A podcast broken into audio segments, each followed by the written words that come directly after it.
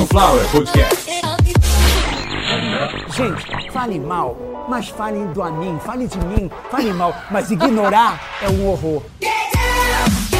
E com esta fala sensacional do senhor Amin Kader, começa mais uma edição de Caviar uma Ova, que é um oferecimento de Sunflower Podcast. uma usina de podcasts. Episódio de número 187. Vamos falar da Liga Extraordinária dos Comentaristas de Comentários e Subcelebridades. Vamos falar da raça mais amaldiçoada que tem na face da Terra, que são os fofoqueiros profissionais, as pessoas que vivem da desgraça alheia e na dificuldade de encontrar uma desgraça entre as celebridades ou subcelebridades. Eles criam uma, inclusive se precisar, eles se matam ao vivo e temporariamente às vezes. Consuelo, vamos para o episódio, que hoje vai ser foda, aliás.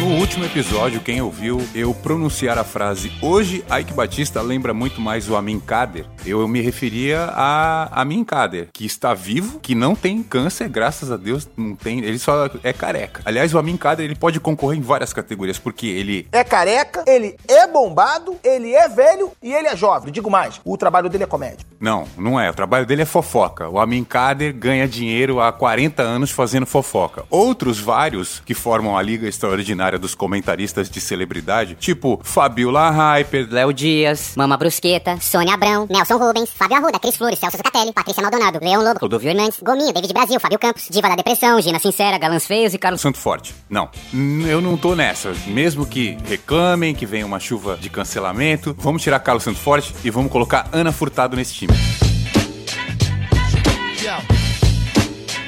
Então, você que ouviu aí essa lista, que forma a Liga Extraordinária dos Comentaristas de Comentário, sai Carlos Santo Forte entra Ana Furtado, que nem fofoqueiro eu sou, na verdade, eu só venho aqui descer o cacete. E para não perder o hábito, para não sair desta linha, eu quero dizer pra vocês que fofoca é uma coisa que não vem de hoje. E aí devem Ah, ele vai falar lá do da época do Império Romano, faz dois mil anos. errado. É bem antes disso que a gente tem os primeiros registros de fofocas e olha só, fofocas seríssimas que causaram guerras. O mesmo cara que é o pai da geografia também é o pai da história. Heródoto, um fofoqueiro de mão cheia. Ele fazia, na verdade, de boca cheia e não cabe nenhuma piada de duplo sentido, até porque naquela época a homofobia na época era o contrário, né? O homem que gostava de mulher, ele era muito mal visto pelos homens comuns, os homens que formavam a maioria, que eram homens, digamos, a parte sexual, beijo na boca, chupar a dar a bu... Isso era uma coisa que ficava só entre homens, até porque eles constituíam a maioria. E isso quer dizer que quando os homens estão em maioria, é um caminho natural das coisas. Eu não, eu não vou falar disso aqui, até porque você digita aí caserna, alistamento obrigatório, vocês vão ver do, que eu tô falando. Eu, eu não servi também, não quero falar disso. Aliás, queria explicar pra vocês que um dia eu digitei no antigo, hoje acho que não existe mais, o antigo Pornhub, eu digitei lá serviço militar obrigatório, exército. Aí eu vi os vídeos que apareceu lá, eu falei, eu não sirvo pra isso não. Eu não aguento isso aí não. Foi aí que eu pedi dispensa. Eu pedi dispensa, eu achei que era melhor pra mim. Mas aí voltando aqui rapidinho até século V antes da era cristã, falando de Heródoto, pai da geografia, pai da história. Heródoto, por ter participado de várias campanhas militares, ele tinha conhecimento de algumas intimidades de alguns imperadores e reis da época. E digamos que expondo essas intimidades, ele criou fragilidades ou uma crença em volta das tais que fez com que ele ganhasse muito mais moral do que ele realmente merecia. E uma das coisas que Heródoto fez desde muito cedo na sua carreira de historiador e geógrafo, na verdade, carreira pioneira, né? Que se ele é o pai da geografia, é Heródoto, mas não, não vamos falar agora de Heródoto e sim do que ele descobriu, que foi explorar o comportamento humano, explorar de maneira analítica o comportamento humano. Resumo: comentar hábitos das pessoas. E como eu disse, a gente está falando de um cara de 549 antes da era cristã e na mesma época, na mesma região, para ser mais preciso, na terceira maior ilha do arquipélago grego, a ilha de Lesbos. E sim, já adiantando, a palavra lésbica é derivada da palavra lesbos, que dá o nome da ilha, e vem exatamente de fofoca. A outra palavra, eu vou explicar as duas, que vocês já ouviram muito e tem a ver com fofoca também, que é o pitaco. Ah, o fulano de tal veio dar um pitaco aqui. Pitaco é opinião, né? Um- É uma ideia inconveniente, enfim. Pitaco vem de Pítaco, que vem do mesmo lugar da Safo. Safo era uma poetisa da ilha de Lesbos. Safo gostava de mulheres, ou seja, toda mulher. Safo era muito famosa, ela era uma espécie de influencer, ela era poetisa, dançarina, enfim, era super performática. Você imagina se hoje isso é legal, 550 anos antes de Cristo, então era bem mais. Até porque só tinha isso pra fazer mesmo. Era fogueira, era doideira e era um se enfiar dentro do outro. E as pessoas não tinham uma higiene muito legal na época. Digamos que sexo oral e beijo não devia ser como é hoje. E hoje, bom, não vou falar dessas coisas aqui. Mas hoje tá complicado esse negócio de, de higiene. Mas aí vamos voltar pro negócio da fofoca. Sim, 550 a.C., uma mulher super talentosa que gostava e atraía a atenção de outras várias mulheres, até porque as mulheres não tinham ninguém, já que os homens estavam se comendo, estavam se pegando e a mulherada estava lavando a roupa deles. Porque a desculpa deles na época era tudo era guerra, eram as batalhas, eram as conquistas, aí um chegava pro outro, Ai, Petrus, vamos ali atrás da oliveira? Mas a gente vai fazer o que lá, Maximus? Ah, vamos afiar o facão? E aí, ó. E enquanto isso, a mulherada grega lá no Monte Olimpo, lá lavando roupa, lavando cueca, e os caras lá brincando de afiar facão, aí um chega pro outro, Ai, Petrus, tu gosta de azeite? aí o Petrus, eu Gosto, gosto de azeite. Tem? Ele tem, Quero.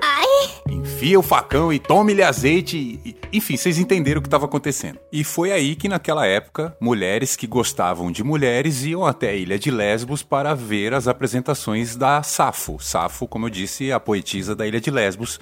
Que, por atrair a atenção de outras mulheres, passou a ser mal vista. Olha que coisa. Os homens podiam escorregar no azeite e afiar o facão. E a mulherada não podia brincar de bater bife. Não podia juntar as beiças, não podia fazer nada. Só os caras. E aí a desculpa era o seguinte: elas estão fazendo isso para tirar a nossa atenção para que a gente perca as batalhas. Entenderam? O surgimento do conhecimento de algo totalmente natural que sempre acompanhou o ser humano, que é ter interesse pelo próximo. Se o próximo é do mesmo sexo, do sexo oposto, se de dia é Maria e de noite é João, não interessa. O que interessa é que é natural, é inerente à natureza humana. Em determinado momento da vida, o ser humano passa a se interessar por algum outro ser humano, independente de quem ele seja. E isso surgiu no berço das civilizações modernas, no berço da filosofia, no início de tudo o que a gente conhece como sociedade, como civilização moderna. Estamos falando de 550 antes da era cristã. Ou seja, se 2023 depois da era cristã nada está resolvido, nada está esclarecido, você imagina há 2570 anos. Então, naquela época, o comportamento homossexual da mulher surgiu como algo muito errado, sendo que o comportamento homossexual do homem era o único aceitável. O resumo é que uma supremacia gay formou a sociedade moderna, uma supremacia onde não aceitava absolutamente nenhum hábito fora do homem cultuar o amor, o tesão, seja lá qual for a palavra, a admiração por outros homens, e que a mulher não podia ter este comportamento nem por homens, nem por mulheres. Ela simplesmente tinha que aceitar ser escolhida para que tribos aumentassem a sua população ou para que casamentos fossem concretizados e isso juntasse poderes. Então, naquela época, a mulher era vista como um animal para reprodução e não podia fazer absolutamente nada que trouxesse fama ou sucesso. A mulher naquela época não podia fazer absolutamente nada que não fosse obedecer à vontade dos homens e muitas vezes de grupos de homens. A poeta Safo, da ilha de Lesbos, foi uma das primeiras de muito destaque e acho que a primeira do mundo das artes. Estou falando de uma mulher que cantava, dançava e chupava vagina em 560 a.C. E falei também do tal do Pitaqueiro. Eu falei de Pítaco, Pítaco de Lesbos. Esse era o cara que em todas as reuniões, em todas as assembleias, ele chegava e dizia o seguinte: ah, por exemplo, tomaram uma decisão tal.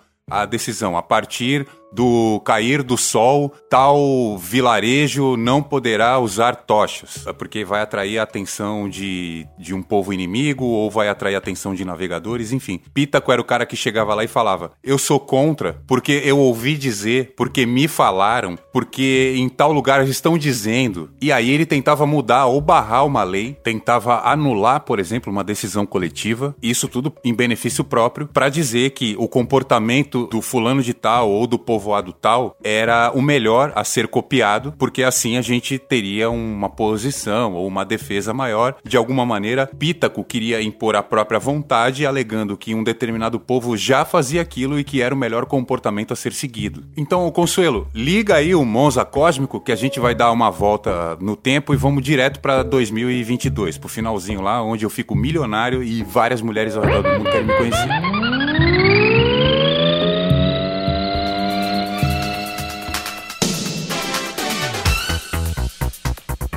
Precisei desses minutinhos para explicar para a audiência do Caviar uma Ova como surgiu a fofoca. Pelo menos, como a gente tem registro na história de como surgiu a fofoca. E já expliquei sobre duas grandes estruturas diferenciadas de fofoca, que é a fofoca para destruir uma reputação ou uma determinada crença, e a fofoca que é usada para construir uma determinada fama, uma imagem positiva, digamos. Porém, agora cá estamos em 2022, estamos prestes do fim do mundo. Não sei quando é que ele chega, mas tá cheio de notícias aí falando que o fim do mundo tá chegando. Eu acredito que é tudo fofoca. Inclusive, de 2000 para 2001, já que tava na Bíblia e tudo mais, a Mandiná fez aquela previsão lá no programa da Angélica. Eu achei que eu tinha que ir embora do Brasil, achei que tinha que ir embora das terras e fui para águas internacionais. Eu fui para Ilha do Mel no Paraná, mas eu voltei porque o mundo não acabou. Porém, para muitos fofoqueiros, o mundo acabou. E começou de novo, porque era tudo brincadeirinha. Vamos falar de Amin Kader com um caso fantástico de morte, no caso dele mesmo, que movimentou o Brasil em 2011 e isso com certeza fez toda a diferença na carreira dele.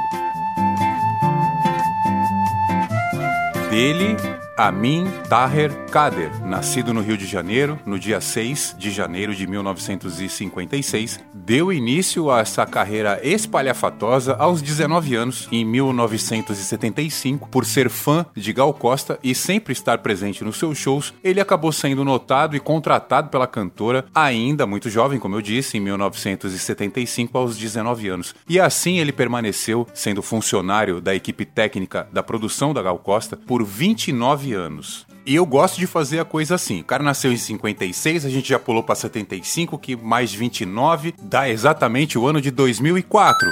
Acertou, miserável. Onde ele começa a gradualmente aparecer em programas de TV e alguns programas de fofoca, que eu nem considero como programa de TV. Mas não foi apenas porque ele saiu da equipe de produção da Gal Costa que ele ficou desempregado e passou a tentar alguma coisa na TV. Não foi isso. O Amin Kader se destacou muito na época de alguns shows famosos que tivemos aqui no Brasil, como por exemplo o que é considerado o maior show já executado na América Latina por o que na época era a maior banda do mundo, o Queen. O Queen tocou no Brasil em 85 e dizem que muita coisa. Eu vou contar uma história aqui, pelo amor de Deus. Essa história que eu vou contar agora, ela foi falada por Amin Kader e Glória Maria. A Glória Maria ficou muito famosa naquela época por ter entrevistado Fred Mercury. Ele estava chapado de alguma coisa, não queria falar muito com ela. Eh, Chegaram até a cogitar alguma coisa sobre racismo, mas não. Fred Mercury, acredito que por ser africano, ter nascido na Tanzânia, em Zanzibar, ele não era racista. O nome do. Curiosidade, o nome do Fred Mercury é Furreca Bussanha. Digita Fred Mercury, vai aparecer o nome dele. O nome de batismo é Furreca Bussanha. Bussara, um bus, um negócio assim. Mas eu vou voltar pra história. Eu repito, essa história foi contada por Glória Maria e pelo próprio Amin Kader, tá? O Queen tava lá no Copacabana Hotel e o Amin Kader era o cara que fazia aquelas coisas lá pra celebridade. Compra isso, compra aquilo. Eu quero conhecer uma pessoa que faça isso, eu quero co- conhecer uma pessoa que faça aquilo.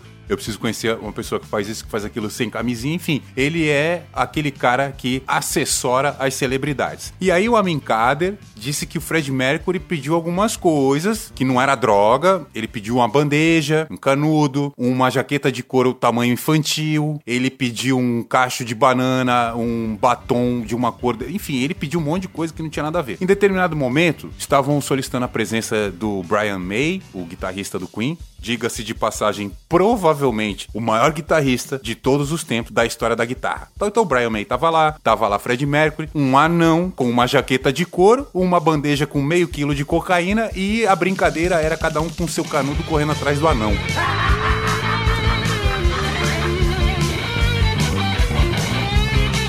Eu repito, essa história eu não inventei, muito menos alguém que não estava lá no lugar que me contou. A Minkader não mexeu com nenhum entorpecente nessa história, não fez nada ilegal, nem na legislação brasileira, nem na legislação britânica, porque estava cheio de cidadão britânico ali, cheirando cocaína na testa de um anão que estava correndo para lá e para cá, vestido com roupa de sadomasoquismo. Na maior parte do tempo, segurando uma bandeja lotada de entorpecente apoiada na testa. Lembrando, no Brasil, anão não é crime. Nem ilegal, nem é contravenção. Aliás, se você aí vai fazer qualquer coisa, seja lá o que, tem anão envolvido, anão no Brasil é normalizado. Você pode dar sequência aí nos seus planos envolvendo anões que não tem nenhum problema. Não, não existe, digamos, um sindicato né, que vá regulamentar ou até barrar suas ideias. Mas vamos voltar para o Amin Kader. Amin Kader que ficou muito famoso nessa época aí no meio das produções de grandes shows. Ele não foi só um dos produtores da equipe do Queen. Ele também fez isso com Whitney Houston, Ozzy Osbourne, Rod Stewart.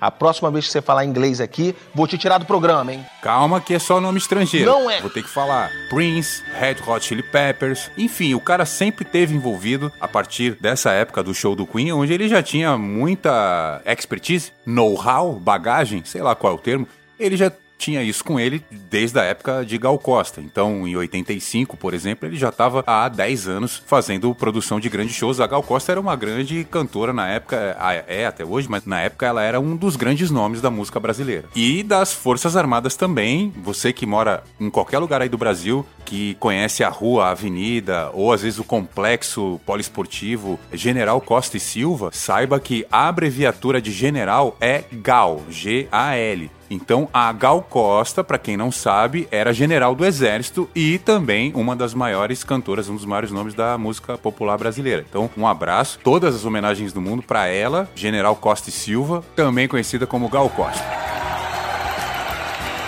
E o que aconteceu dessa época em diante foi que o Sr. Amin Kader passou a ser o queridinho das celebridades, a ponto de ostentar um nível de exposição tão grande que, mesmo sendo, entre aspas, um ilustre desconhecido, porque ele era muito conhecido, mas no meio em que ele frequentava, que por acaso era recheado de pessoas famosas e influentes, e no ano de 2000 passou a frequentar os bastidores de TV como repórter. O cara sempre foi pela mesma linha. Em determinado momento ele era um organizador de shows e também um promoter, aquele cara, aquela figura conhecida, você que mora numa cidade onde já teve aquela balada famosa, sempre tem aquela pessoa que quer que você compre os convites, que quer que você leve mais pessoas, que te indica lugares para você comprar roupas onde as pessoas vão se vestir com aquelas roupas, enfim, o promoter, o cara que promove a balada. Muita atriz global, muita capa de revista, muito jogador de futebol, muita gente famosa, muito ator que tá no auge da fama porque tá sendo protagonista de alguma novela da Globo. E aí, nesse meio, a Min Kader se fortaleceu e, como eu disse, foi parar na TV. Em 2000 foi parar no Planeta Xuxa. E junto com um cara chamado Alex Lerner, que era o repórter X e não tinha nada a ver com Ike Batista, eles faziam uma participação pífia e sem nenhuma relevância.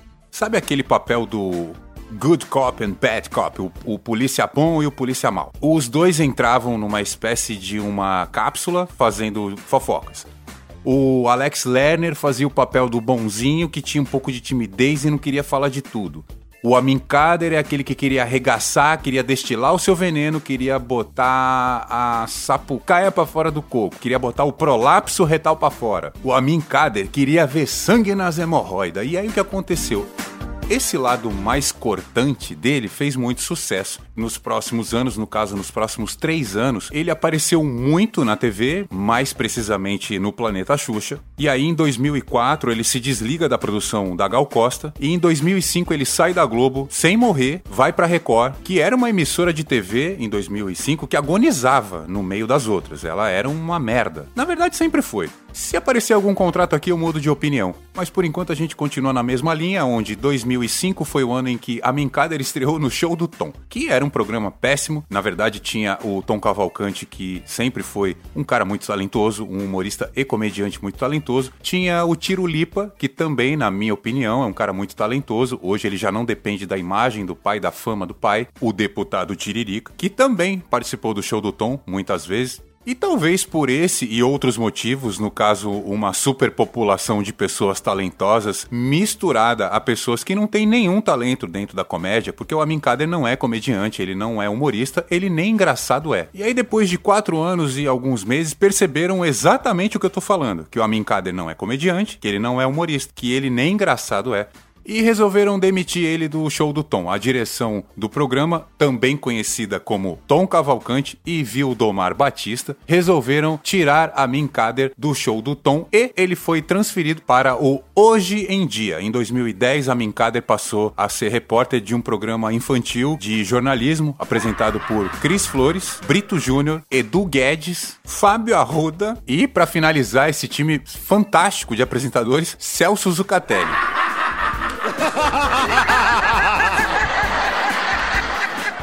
E para quem conhece e está estranhando eu não ter citado Gianni Albertoni e Ana Hickman, é porque elas estão isentas de qualquer coisa.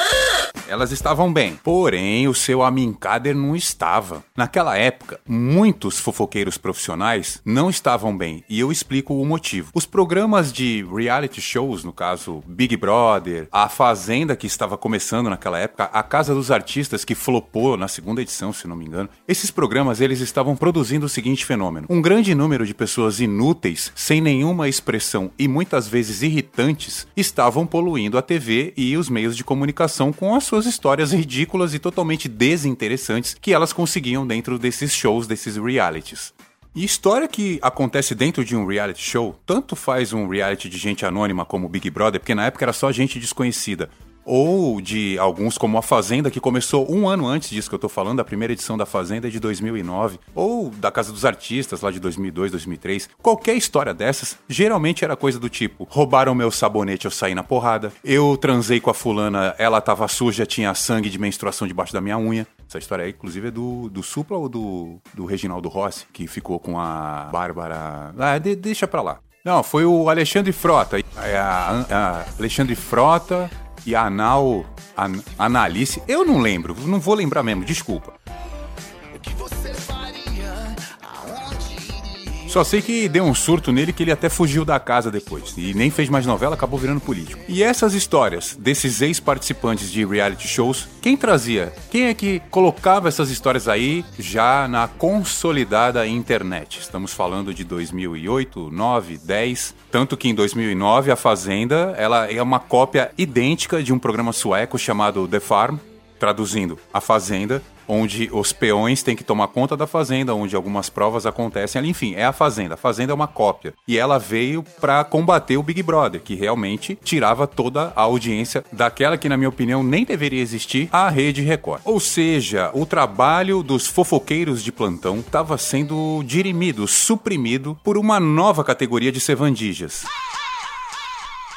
que são os vermes da camada pré-chorume, os pseudo-jornalistas de reality show. São os comentaristas de comentário. Eles vivem abaixo da segunda camada inadmissível para a existência de qualquer vida biológica na Terra. Eles que vieram do limbo, eles que vieram do umbral, também conhecido como umbrowlers, o Brasil passou a odiar essa categoria. Eu dou um exemplo como funcionavam as coisas. Acabou o reality show X. E o que acontece? Quantas pessoas participaram dessa porra aí? Ah, 14.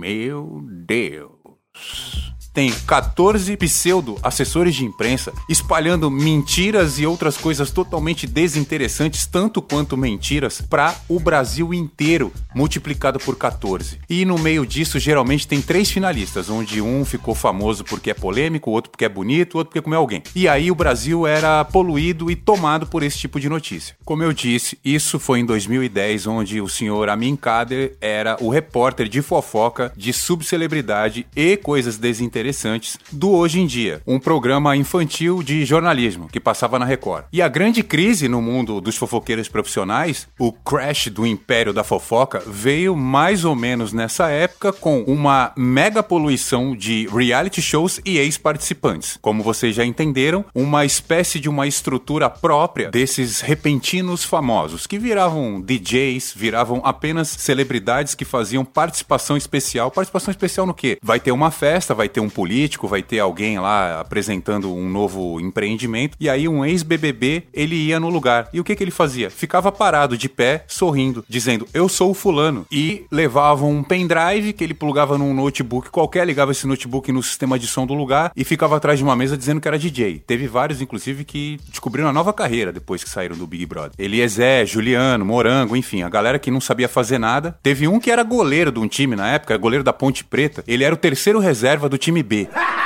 Então, é, eu também ri quando ouvi falar disso. Falei, então quer dizer que ele não é goleiro, né? Porque quando você é a quinta opção do segundo time, é porque provavelmente você não é bom.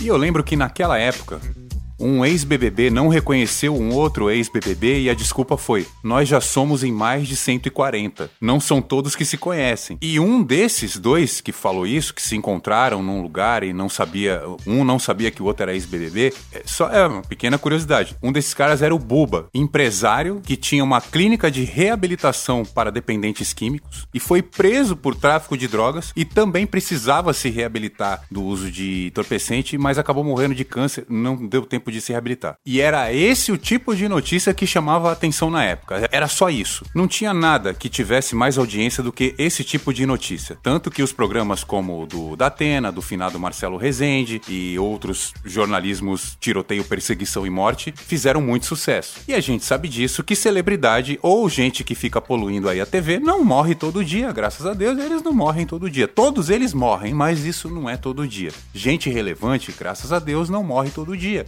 Então, o que o pessoal do jornalismo fofoca pensou? O que faz a mídia parar é notícia desgraçada, é notícia de morte. O que, que a gente pode fazer com esse tipo de conhecimento comportamental? Já que conhecemos este comportamento, conhecemos a mecânica desse comportamento do ser humano, o que podemos fazer? Como eu disse lá no começo do episódio, na Grécia Antiga, que ficava na Turquia, uma parte da Grécia ficava. Não, não vamos falar disso, vamos falar só que a Grécia Antiga ficava na Turquia. E acabou o episódio. Depois, não, falando sério. No começo do episódio eu falei sobre filósofos e pensadores da Grécia Antiga, de gente que viveu 550 anos antes da era cristã. Então falei de Pítaco, de Lesbos, falei sobre Heródoto, o pai da história e da geografia. Acho que falei de Máximos e Petros, que eram enfim, eu falei de muita gente daquela época e vocês acho que prestaram bem atenção na parte em que eu disse que a fofoca surgiu na política, surgiu na sociedade, geralmente para analisar e comparar e assim poder controlar o comportamento humano. Você coloca o seu comportamento como melhor ou pior ou louvável perante outros e assim aqueles outros poderão ser controlados, criticados, limitados. Então foi daí que surgiu a fofoca. E o que que o senhor Amin Kader, com todo esse conhecimento que eu também tenho, porque se eu tenho, ele tem.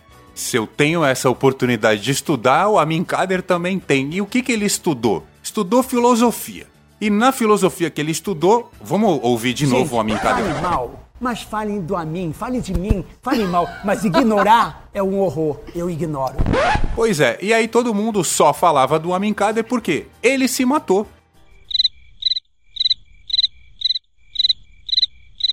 Ele passa bem nesse momento, mas naquele dia, 28 de junho de 2011, devido ao fracasso ter subido a cabeça e as pessoas só falarem outra coisa, que não era hoje em dia, o Amin Kader pensou o seguinte: ele chamou um amigo dele, chamado David Brasil, que tem a invejável, e aí o David Brasil falou o seguinte para ele.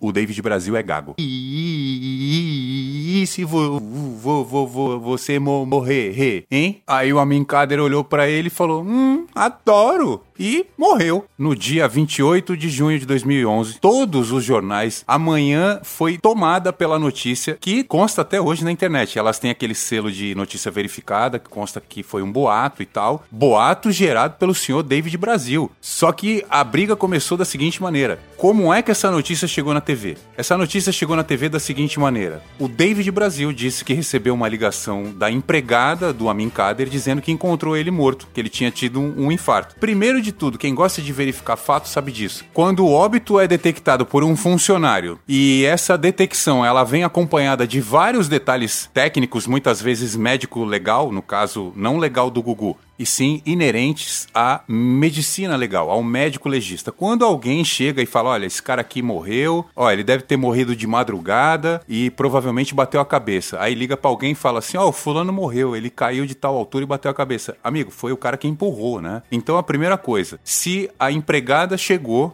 e disse que encontrou o Amin Kader morto porque ele teve um ataque cardíaco, alguma coisa ali tá bem errada. Ou a empregada do Amin Kader é médica legista, trabalha no IML do Leblon e também arruma uns apartamentozinhos ali perto da praia, né? Porque só pode ser isso. Eu mesmo, que não manjo disso na época, que eu era bem novo, quando eu ouvi a notícia, falei, será? Deve ser essas pegadinhas aí que o pessoal faz. né? E era, né? Era. Em pouco tempo, pipocou notícia em tudo quanto é lugar. E assim, a morte dele, que aparentemente tinha sido por parada cardíaca, ataque cardíaco, foi atropelamento, tava correndo na orla da praia, tomou um tiro, levou uma facada no elevador, enfim, o Amin Kader não estava morto, sequer hospitalizado ou sequer tinha passado mal. Porém, em uma hora e meia, ele já tinha mais ou menos aí umas seis mortes diferentes, até por coisa que o cara não tinha, nunca teve, uma doença que eu não vou falar aqui, mas até uma doença aí que não, não tem cura, vamos dizer assim, diziam que ele tinha sido vítima dessa doença, ou seja, mataram o Amin Kader de todas as maneiras que ele e o David Brasil não fizeram.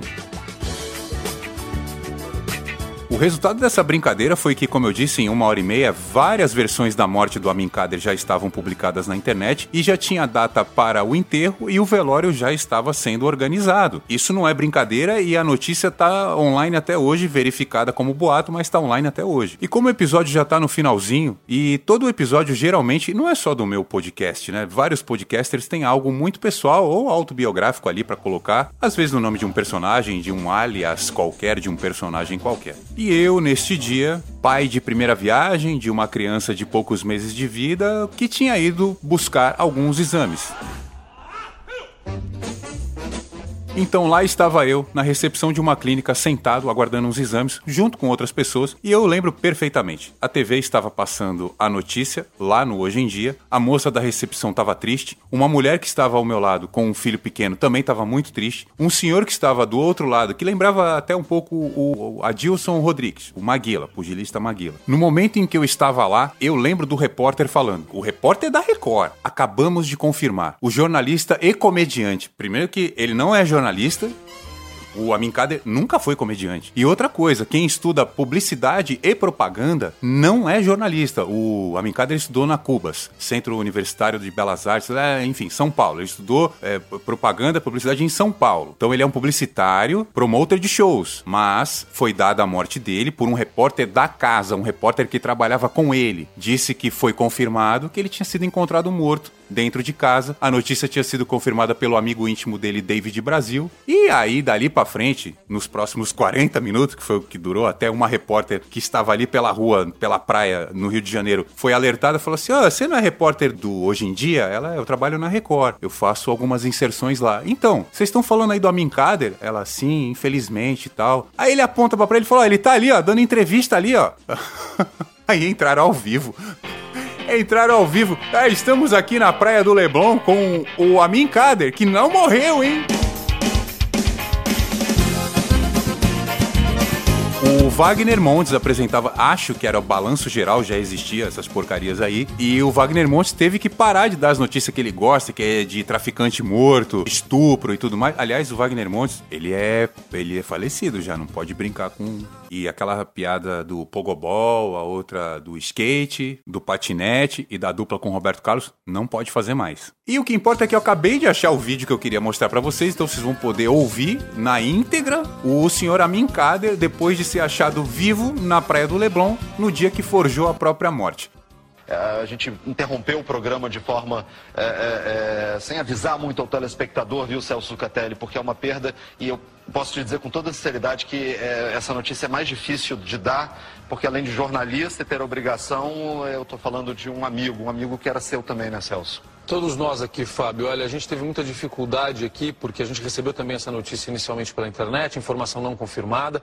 Nós aguardamos a confirmação para passar isso para o telespectador com muita dor, estamos todos de luto aqui no estúdio do Hoje em Dia. Eu, Edu, Cris, Giane. É um momento realmente muito difícil para todos nós. Eu tenho certeza que para vocês aí também no Rio de Janeiro, para você, para Mariana. A Barra da Tijuca e ao meu lado está a Min Kader, Vivinho da Silva. A mim foi um susto muito grande essa manhã. Você saiu para correr como você costuma fazer na sua rotina todos os dias e recebeu esse susto. Não, não é um susto, eu tô vendo isso com surpresa, porque eu faço a minha rotina diária. É a surpresa que muita gente passou, muitos cam caminhoneiros, o povo todo gritava, você morreu, morreu. Falei, morri como? A Suzana Verne pa parou o carro, me deu tapa. Pô, cara, você tá vivo? Eu falei, claro que eu tô vivo, o que tá acontecendo? Aí ficou essa confusão toda e é isso que tá acontecendo. Eu não tô aqui, não sei como, tô vivo. Muito obrigado para vocês que ouviram Caviar uma Ova na centésima octogésima sétima edição, edição de número 187, por ser criticado na edição de número 186 em ter falado que seu Ike Batista, quando foi pra cadeia, perdeu a peruca e parecia o Amin Kader. Disseram que eu não podia brincar com quem tinha morrido. Amin Kader não morreu, Ike Batista não morreu. Por uma questão estética, esse trecho foi removido. Mas, se você já ouviu e sabe do que se trata, vai lá na descrição do episódio que tem os links do PicPay e da nossa chave Pix. Obrigado. Segue o encerramento do episódio. Caviar uma Ova é um oferecimento de Sunflower Podcast, uma usina de podcasts. Voltaremos no próximo episódio. Se acabou. É ou não é, doutor? É verdade. Aí sim. Quer dizer, às vezes não. And the world turning inside out. Yeah. I'm floating around in ecstasy. So don't stop me now. Sunflower Podcast. Perfect.